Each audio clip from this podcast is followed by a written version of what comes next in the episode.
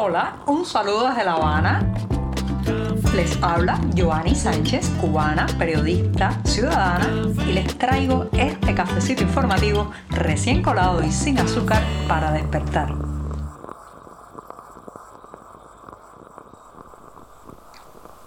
un día más en este programa, un martes en que además no solamente estamos viviendo todavía condiciones invernales aquí en la capital cubana, sino que además se suma una jornada en que no tengo servicio a internet en mi móvil. Llevo 10 días ya con la navegación web cortada en mi teléfono celular y parece ser que esta censura, este tijeretazo del monopolio estatal de telecomunicaciones de Texas va a durar hasta el próximo año. Otros activistas, periodistas independientes y opositores están también en la misma situación por suerte. Por suerte recuerden en que la creatividad es la capacidad de abrir una ventana allí donde la puerta está cerrada y yo, yo soy experta en ventanas. Así que me voy a tomar este sorbito de café del 19 de diciembre de 2023 para pasar a comentarles los temas principales del día.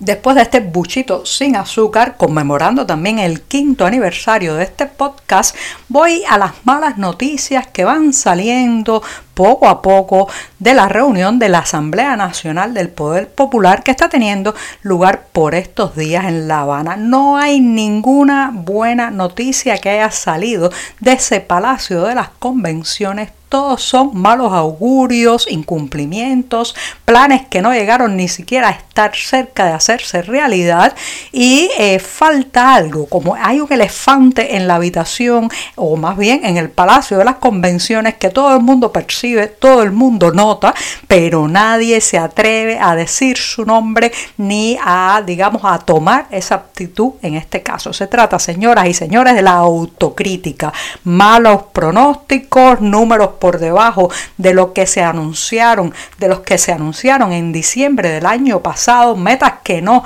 se cumplieron en ninguna medida y sin embargo nada de autocrítica. Los funcionarios con su cara muy fresca nos dicen que no, que el país no creció lo que se esperaba y que en lugar del 3% previsto para el crecimiento del Producto Interno Bruto en este 2023, bueno, pues Cuba caerá entre un 1 y un 2%. Fíjense, en lugar de aumentar, vamos para atrás caminando como el cangrejo. Y esto lo dice con su cara muy festinada el eh, ministro de Economía Alejandro Gil, quien no solamente lo dice, sino que achaca la responsabilidad mayor de este descalabro económico que ya todos habíamos notado. No tiene que pararse ahí para decirnos que Cuba está hundida en la peor de sus crisis en el último cuarto de siglo y que los mercados, los bolsillos, los platos en los hogares están gritando de ya de eh, digamos, desespero para salir de este atolladero, bueno, pues se para Alejandro Gil ahí, dice esto y no es capaz de reconocer la responsabilidad del Ejecutivo, de los ministros y de él mismo en esta situación, en este hoyo en el que estamos metidos. En lugar de eso, culpa siempre a los elementos externos, el embargo estadounidense, la subida de los precios de algunos productos en el mercado internacional y todo eso que evita llevar y señalar la responsabilidad responsabilidades hacia sí mismo. O sea, autocrítica ninguna, señoras y señores. El ministro de un país que llevó a cabo la eh, impopular y desastrosa tarea de ordenamiento que ahora mismo han tenido que decir que no cumplió sus objetivos, que además este ministro prometió el año pasado que íbamos a crecer hasta un 3% y ahora tiene que desdecirse y asegurar que la economía se va a contraer. ¿Cómo es posible que este hombre no ponga su cartera de ministro a disposición de la gente? Y renuncie ya, ah no, no renuncia, pero tampoco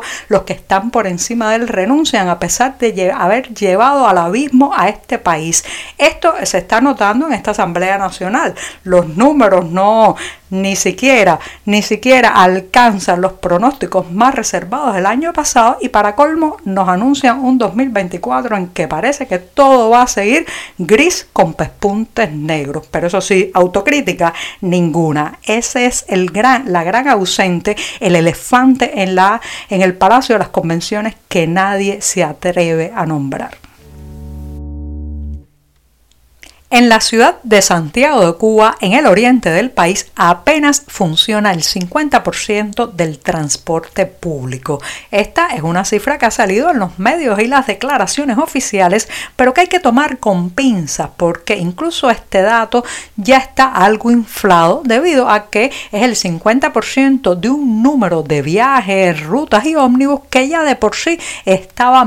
menoscabado. A lo largo de los años se han recortado itinerarios se han quitado también rutas y se han acortado tramos y bueno, pues este 50% la mitad del transporte público ya va sobre una cantidad que estaba absolutamente disminuida con el paso de las décadas y los años. ¿Qué significa esto para una ciudad como Santiago de Cuba, la segunda en población en toda la isla, pues significa la paralización de la vida, el dejar eh, para otro momento lo que se tendría que hacer hoy, eh, la, el colapso económico que esto significa, laboral, los empleados no llegan a tiempo a su trabajo, los estudiantes no pueden eh, acercarse a sus aulas en el horario correcto y toda una serie de problemas cotidianos que se van sumando y que terminan en retrasos, postergaciones, cancelaciones,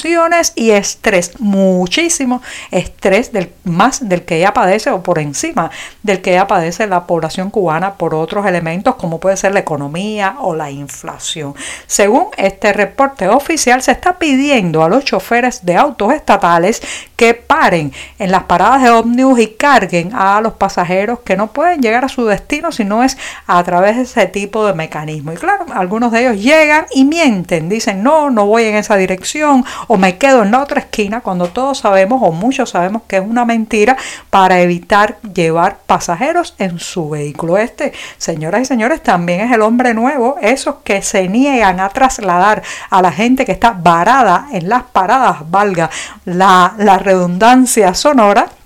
pues ese también es el individuo formado bajo este sistema egoísta que puede mentir que puede simular contar con tal de no subir a nadie en su vehículo que es para él cuasi sagrado y no dañar más ni los neumáticos, ni gastar más gasolina, ni siquiera hacerle el favor a otro ser humano.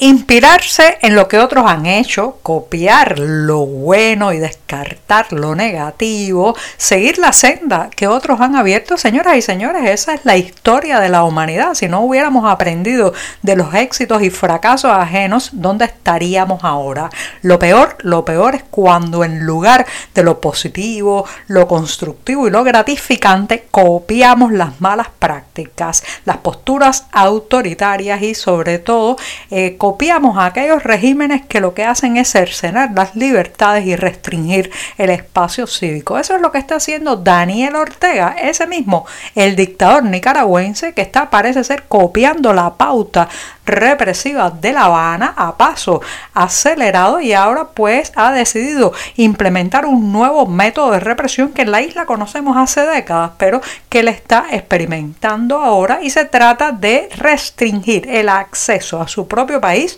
de opositores, críticos y todo aquel que le haya plantado cara, haya dicho una opinión diferente y se haya, digamos, pues puesto firme sobre la violación de los derechos humanos en el país centroamericano.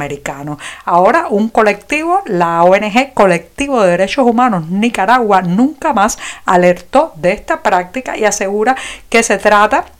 de negar la entrada de nicaragüenses a su patria por ser personas, según el régimen de Ortega, consideradas traidoras al gobierno o por el simple hecho de ser familiares de personas escarceladas políticamente o que fueron también periodistas de estos que fueron desterrados obligatoriamente del país, madres de asesinados en las protestas, personas de derechos humanos, o sea que está penalizando a todo aquel que tenga también un vínculo sanguíneo con activistas, opositores y periodistas críticos al régimen. Esto, señoras y señores, reitero, es una práctica que se ha visto en Cuba por años, por décadas y que lamentablemente ha logrado un efecto, un efecto de evitar que estas personas críticas vuelvan a ingresar al territorio nacional y que los que ya están aquí, algunos de ellos se pongan la mordaza, simulen, se eh, encierren, digamos, también en, la, eh, en el secretismo y el silencio para evitar ganarse una penalización de este tipo, como las que ahora está poniendo en práctica Daniel Ortega, copiando lo peor de la política cubana. Si alguien me preguntara quiénes son aquellos que peor la están pasando en esta crisis crónica que vivimos los cubanos, señalaría sin lugar a dudas a los ancianos, a las personas jubiladas que después de décadas y décadas de trabajo, incluso de creer en el sistema, de entregar sus mejores años y sus mejores energías a la construcción de este fracaso, se encuentran ahora en una situación de miseria, muy vulnerables y muchos de ellos además solos porque sus hijos y sus nietos han emigrado, justamente en el centro del nuevo concurso que ha lanzado la iniciativa Cuido 60, o sea, el Observatorio de Envejecimiento, Cuidados y Derechos están esas personas de la tercera edad. Se trata realmente de tres concursos en uno porque se concursa por material fotográfico, también con cuentos, o sea, en el acápite de narrativa y en el acápite audiovisual. La convocatoria está abierta hasta el próximo 10 de marzo y 10 eh, de marzo de 2024, claro está, porque el año nuevo está al doblar de la esquina y pues los participantes deberán, representar justamente la situación de las personas ancianas en la Cuba de hoy, sus voces, sus rostros, el contexto de esa vejez. Los detalles para participar en este concurso y leer detenidamente las bases los pueden encontrar en la cartelera del diario digital 14 y medio, pero les adelanto que se trata de tres, tres posibilidades de participar en el certamen. Fotografía, cuento y audiovisual. Y con esto sí, me despido hasta mañana miércoles, el día atravesadísimo de la semana. Muchas gracias. Por hoy es todo. Te espero mañana a la misma hora. Síguenos en 14medio.com. También estamos en Facebook, Twitter, Instagram y en tu WhatsApp.